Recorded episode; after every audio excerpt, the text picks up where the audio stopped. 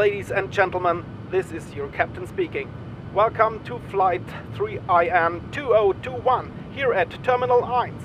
Fasten your seatbelts, sit back, and enjoy the flight.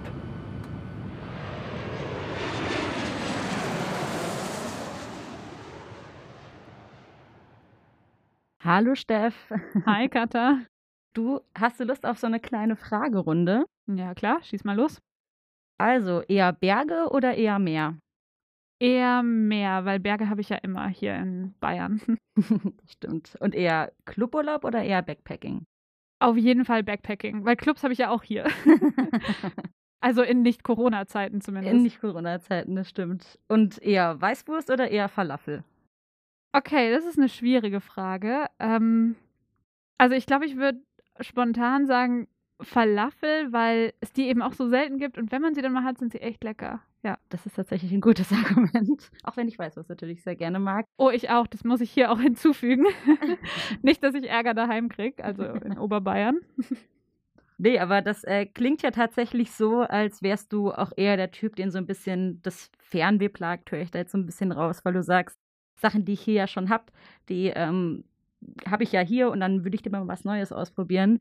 Also es klingt ja auf jeden Fall so, als würde es sich in die Ferne ziehen und du auch mal gerne neue Sachen ausprobieren. Ja, ich glaube, das kann man so sagen. Ja. Ja, mit diesen etwas ungewöhnlichen Fragen und dem kleinen Einblick in Steffs Leben und Steffs Einstellung vielleicht auch willkommen zurück hier an Bord am Terminal 1.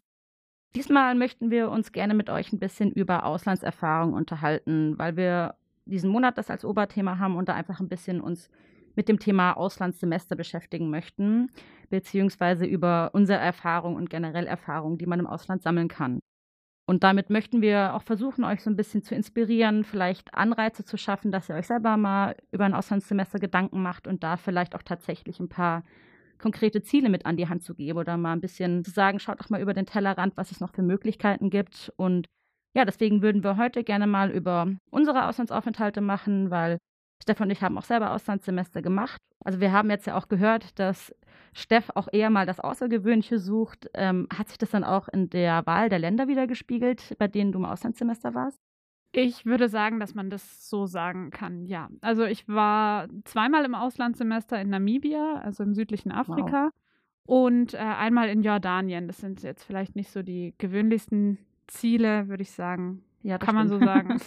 Wo warst du denn? Ähm, ich war auf Puerto Rico, nicht ganz so abgefahren. Ähm, oh, das klingt aber auch spannend. Ja, war auf jeden Fall. Ich konnte es vorher auch nicht so ganz einordnen, muss ich sagen. Das war auch für mich so ein bisschen Überraschung. Ähm, aber war auf jeden Fall auch eine sehr spannende Erfahrung, weil es ja doch dann in der Karibik liegt und dann nicht so ganz nah ist an unserer Kultur und an unseren ja, Standards, die wir auch so haben. Puerto Rico, ähm, zu welchem Staat gehört? Das muss ich jetzt mal ganz doof fragen, sorry. ja, kein Problem. Äh, das wusste ich tatsächlich vorher auch nicht. Es gehört äh, offiziell noch zu den USA. Also Ach was? Es ist kein Bundesstaat, also man hat auch kein Wahlrecht, aber es ist offiziell noch ein Überseegebiet von den USA. Das heißt, man hat auch vor Ort, die Leute haben amerikanischen Pass. Es gibt ganz normal Walmarts und CVS-Apotheken, also alles ganz normal wie in den USA. Aber trotzdem ist halt die Landessprache ähm, ist Spanisch offiziell, Voll aber eben auch, ja. auch Englisch, genau. Also, Warum bist du da oder wie bist du da drauf gekommen? Warum bist du da hingegangen? Mm, bei mir war es tatsächlich so, ich wusste, ich wollte mein Auslandssemester im spanischsprachigen, in einem spanischsprachigen Land machen.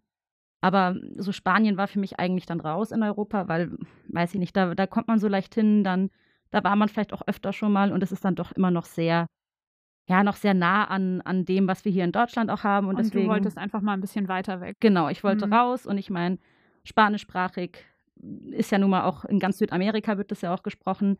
Da gab es ein paar Partnerhochschulen, die waren aber natürlich völlig überrannt und meine Spanischdozentin hat mir dann damals gesagt, dass es eine neue Kooperation gibt mit einer Partnerhochschule in Puerto Rico. Da war allerdings vorher noch niemand, aber ich habe dann gesagt, gut, wer nicht wagt, der nicht gewinnt, wir versuchen es einfach mal. Und ja, so bin ich dann nach Puerto Rico gekommen. Wow, aber voll mutig auch. Dann bist du ja wirklich so ein bisschen eine Pionierin auf dem Gebiet gewesen, wenn du da die Erste warst, oder? Ja, das auf jeden Fall. In dem Moment war noch nicht viel abgeklärt, noch nicht viel geregelt. Ähm, es war so ein bisschen ein Sprung ins kalte Wasser. Ähm, ja, man musste sich halt viel selber irgendwie erarbeiten, erfragen und es war so ein bisschen Trial and Error auch, aber nichtsdestotrotz ähm, würde ich es nicht missen wollen. Es war auf jeden Fall eine spannende Erfahrung, auch wenn natürlich nicht immer alles einfach war, aber bei dir würde mich jetzt auch interessieren. Also ich meine, Namibia und Jordanien sind jetzt ja auch nicht so die ersten Länder, die man so auf dem Schirm hat, wahrscheinlich, wenn man an Auslandssemester denkt. Was war denn da bei dir der Grund, warum du dich dafür entschieden hast? Ähm, ja, also zu Jordanien will ich jetzt gar nicht noch so viel sagen, weil dann würde ich unserer nächsten Folge viel vorwegnehmen. Da sprechen wir ein bisschen ähm, intensiver über Jordanien.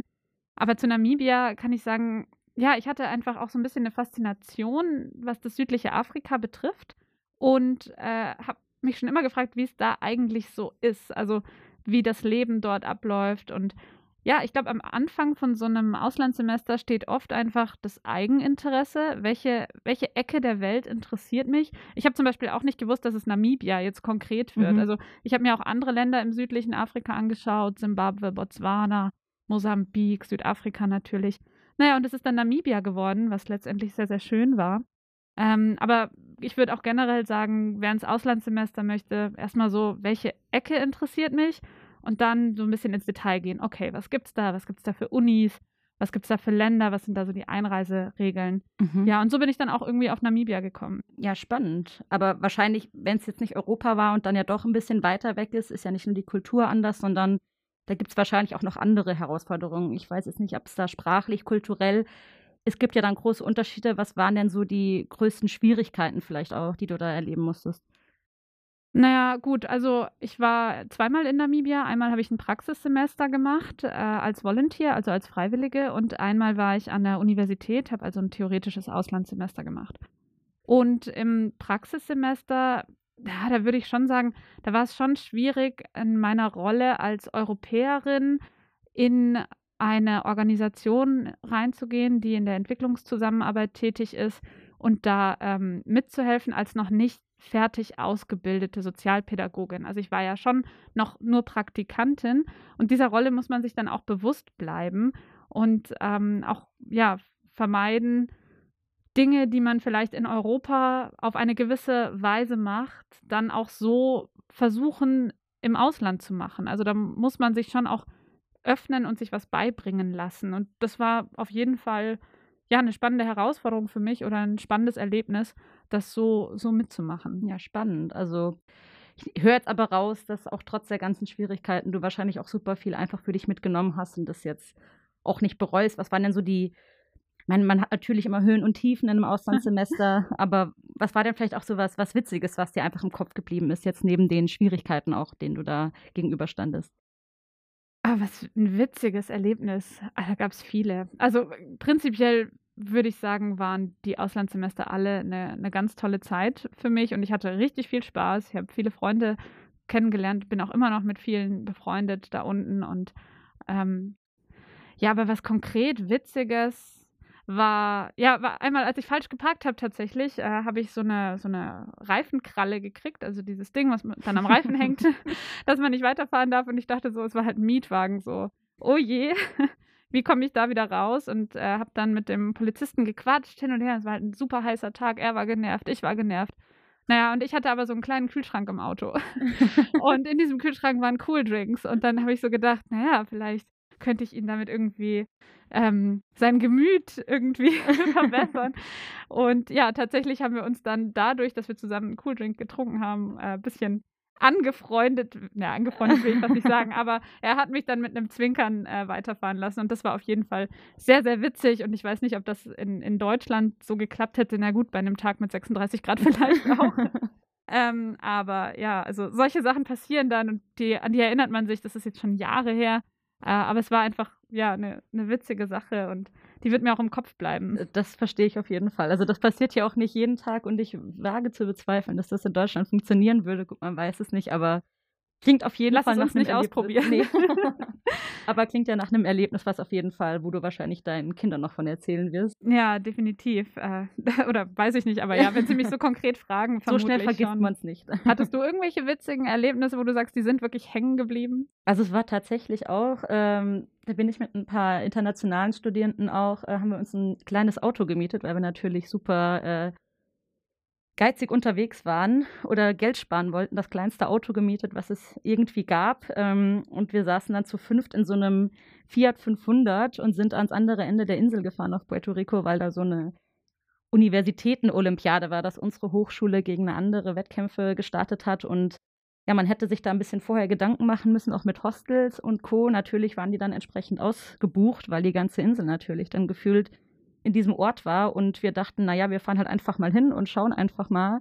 Ja, wir haben dann letztendlich zwei Tage zu fünft in einem kleinen Fiat 500 übernachtet, auch Wow. ohne, ohne Bad, ohne irgendwas, haben halt neben so einem öffentlichen Duschraum dann irgendwie äh, geparkt und haben dann halt irgendwie am Strand geduscht oder auch mal draußen irgendwie übernachtet. Aber das war auf jeden Fall Ein Erlebnis. auch ein Erlebnis, was ich nicht vergessen werde mit fünf Leuten in einem Fiat 500. Wow. Und Ich wusste netterweise gar nicht, dass da fünf Leute reingehen. äh, wusste ich bis dahin auch nicht, vor allem mit drei äh, Jungs hinten drin, die tatsächlich auch die langen Beine hatten. Aber wow, die ich hab- Armen. Hey. ich habe darauf bestanden als Fahrerin, dass ich dann zumindest auch auf dem Fahrersitz schlafen darf. Sehr gut. Ja, aber das war auf jeden Fall auch eine Sache. Ähm, weiß ich nicht, ob das hier A gegangen wäre, ob ich das hier gemacht hätte. Und gut, in Puerto Rico war es zumindest warm. Ja, ich glaube, man kann festhalten, dass man irgendwie in, in Situationen reinrutscht äh, im Auslandssemester, in die man sonst vielleicht nicht gekommen wäre. Einfach auch deswegen, ähm, weil, weil man auch raus aus der Komfortzone, Ja. rau also man muss raus. Es, man wird gar nicht gefragt, sobald du im Flieger sitzt, ist irgendwie klar, okay, äh, du wirst jetzt woanders leben, du wirst mit anderen äh, Alltagssachen konfrontiert, du wirst eine neue Routine haben, solche Dinge. Und also was ich auch sagen muss, was für mich so ein bisschen das größte Outcome bei jedem Auslandssemester war, ist dieser Spruch, Getting out of your comfort zone, this is where the magic happens. Äh, dieser Spruch bewahrheitet sich jedes Mal wieder. Auch wenn es irgendwie Tiefen gibt neben den Höhen, ist es trotzdem so, man, man kommt nach Hause und denkt sich so, wow, war echt richtig toll. Also das würde ich so jedes Mal wieder unterschreiben. Auf jeden Fall. Also man kommt, in dem Moment erscheint einem alles ganz schrecklich und ganz schwierig, aber mit ein bisschen Abstand, glaube ich, sieht man dann noch einfach, was man für Vorteile noch rausgezogen hat. Und man ist ja auch meistens nicht alleine. Man ist ja nicht die einzige Person, die da neu ist vielleicht und so. Ich finde, so schließen sich auch schneller Freundschaften, weil man einfach zusammen sich da durchkämpfen muss und dann ist man da auf dem gleichen Level und auf einer ganz anderen Basis auch zusammen. Aber ich würde jetzt, also ich glaube, man hört bei uns beiden so ein bisschen raus, wir würden das wahrscheinlich jederzeit wieder machen und Ja, wenn man jetzt sofort. so daran zurückdenkt, denke ich mir auch so, ach, nochmal ins Auslandssemester wäre schon sehr schön. Ja, wenn man noch studieren würde, ne? Ja. Also will man fast einen noch einen Master irgendwie hinten dranhängen und nochmal ins Ausland.